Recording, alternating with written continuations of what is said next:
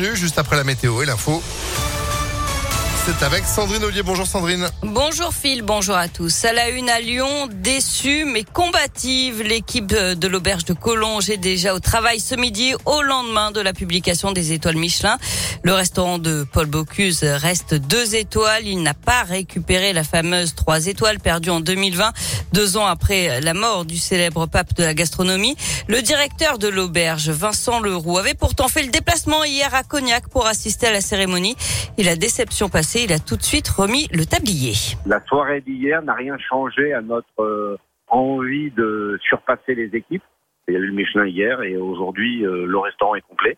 Et ce qu'il faut retenir, c'est ça surtout. Nos clients ce midi et ce soir sont au rendez-vous et, qu'aujourd'hui c'est notre carte de printemps qui débute avec le magnifique temps et les oiseaux qui chantent. Et ça, c'est fabuleux. C'est ce qu'on martèle tous les jours à nos, à nos équipes. Le plus important, c'est le client. On est mercredi et le restaurant est plein. Et ça, c'est la plus belle des récompenses. Lyon, la capitale de la gastronomie, ne compte donc cette année encore aucun restaurant 3 étoiles, mais il y a 4 2 étoiles. Et puis c'est aujourd'hui le concours du Bocuse d'Or Europe. La lyonnaise Naïs Pirolet représente la France. Sur les 18 équipes en lice, 10 seront sélectionnées pour la finale du Bocuse d'Or qui se tiendra à Lyon lors du CIRA 2023. Dans l'actualité également, le prix du litre de gasoil qui a battu tous les records dans une station-service du Nord-Isère. Près de 3 euros le litre. Mauvaise surprise pour les automobilistes qui sont passés à cette station de Satolas et Bon ce lundi. Le litre de gasoil était affiché à 2 euros 969. Du jamais vu. Ça fait quand même un plein à près de 150 euros pour un réservoir de 50 litres. Depuis, les choses sont revenues à la normale à un peu moins de 2 euros le litre de gasoil hier. Et alors que les prix de l'essence et du gasoil repartent à la hausse, les vols de carburant se multiplient.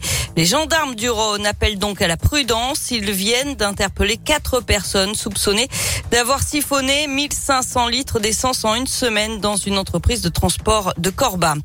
Trois employés d'une série au chômage technique ce matin à Cublis dans les monts du Lyonnais.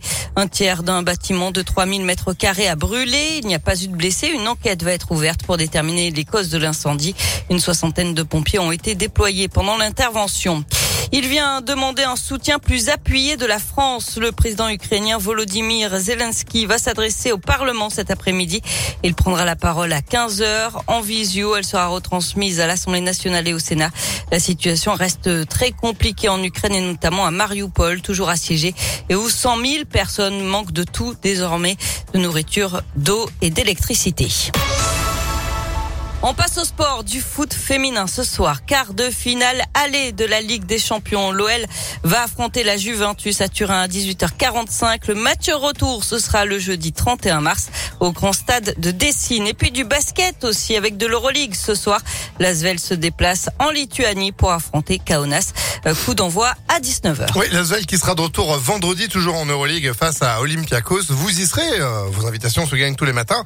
Et puis tous les après-midi avec Antonin, c'est une semaine spéciale Asvel avec vos places pour être présent samedi pour le quart de finale de la Coupe de France. Vous avez le détail sur impactfm.fr. Merci beaucoup Sandrine. Vous serez d'ailleurs de retour demain matin. À demain, bon Dès 6h30, l'info qui continue sur impactfm.fr. Prochain rendez-vous actu, ce sera à 16h sur Impact. Météolion.net